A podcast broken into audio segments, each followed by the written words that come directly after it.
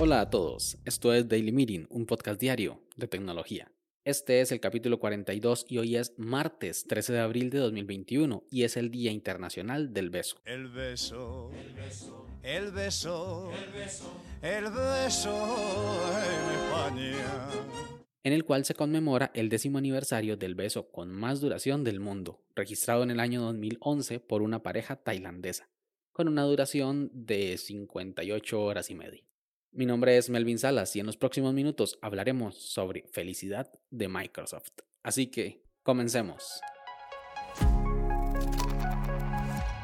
Si en algún momento alguien te preguntara cuál es la imagen más famosa del mundo, podrías responder que la Mona Lisa, que la foto del monstruo del lago Ness, o la fotografía del beso del fin de la guerra en Times Square, quizá la foto del desastre de Hindenburg, la foto del Che Guevara, inclusive la selfie de los Oscars 2014. Estas imágenes tienen algo en común.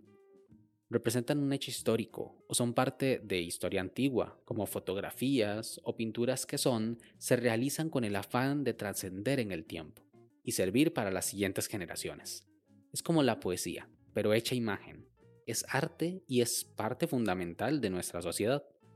Sin embargo, si te cambiara la pregunta, por cuál es la imagen más vista del mundo, ahí la cosa puede cambiar un poco. No estoy seguro si la respuesta que tengo es correcta, pero quiero pensar que sí. No hay datos que lo corroboren. No tengo pruebas, pero tampoco tengo dudas. Así que lo voy a decir igual. La imagen más vista del mundo es el fondo de pantalla de Windows XP. Es más, no solo me atrevo a decir que es la más vista, sino que es una de las imágenes más identificables de la edad moderna. Si le preguntas a cualquier persona mayor de 20 años sobre esta imagen, es muy probable que pueda identificarla. Y la razón es que rápidamente, luego de su lanzamiento en el 2001, Windows XP fue el sistema operativo más utilizado del mundo, teniendo su pico en el 2008 cuando estaba en 3 de cada 4 computadoras de escritorio alrededor del mundo o sea, un 75%. Es curioso ver cómo su sucesor, Windows Vista, ni siquiera llegó al 20% del mercado. Tuvo que llegar Windows 7 para quitarle el trono en el año 2011 y recibió soporte por más de 17 años.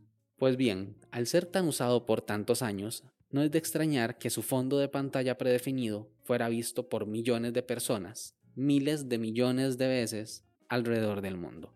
Por eso es tan reconocible. La historia de esta imagen es curiosa, porque a diferencia de lo que muchas personas pueden pensar, no es una imagen generada por computadora, es una fotografía real, sin modificaciones ni filtros, así como a la vez es la foto original.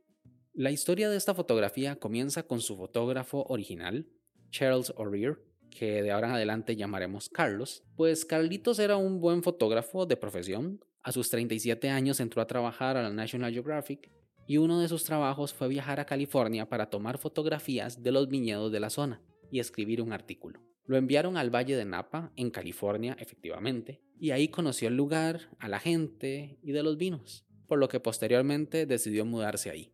Eso ocurrió a inicios de los años 80.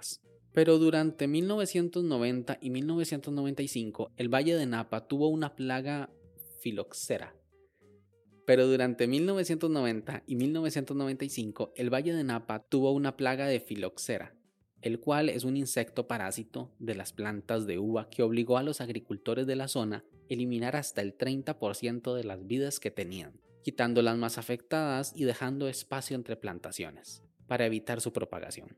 En su lugar plantaron césped con el fin de mantener el terreno mientras la plaga pasaba. Carlos solía realizar fotografías de la zona, ya que en días soleados había una buena combinación de colores, entre el verde del césped y el cielo azul.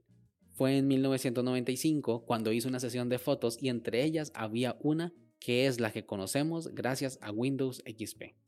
Posteriormente Microsoft compró la imagen, entre muchas otras para incluirlas como fondo de pantalla para el sistema operativo que lanzaría en 2001. Entre ellas estaba esa, que bautizaron Bliss, felicidad en inglés, eh, la cual fue tomada como primera opción porque combinaba muy bien con el botón de inicio verde y la barra de tareas azul. La cantidad de dinero pagada nunca ha sido revelada, porque hay una cláusula de confidencialidad en el momento de la compra. Pero hay quienes dicen que es una de las ventas de licencia de uso más caras de la historia. Pero eso nunca lo sabremos a ciencia cierta. El lugar se puede visitar actualmente, pero es un viñedo y se ve menos espectacular de lo que capturó Carlitos ese día de 1995 cuando esas colinas verdes fueron capturadas con un hermoso cielo azul con nubes blancas. ¿Qué opinas tú? ¿Es o no es Bliss la fotografía más vista de la historia? Sin más, este episodio llega a su fin. Si quieres estar atento sobre los capítulos futuros, no olvides suscribirte desde tu aplicación de podcast favorita. También puedes escribirme por Twitter, arroba Melvin Salas, o conocer más sobre este proyecto en melvinsalas.com barra podcast. Nos escuchamos mañana. Hasta luego.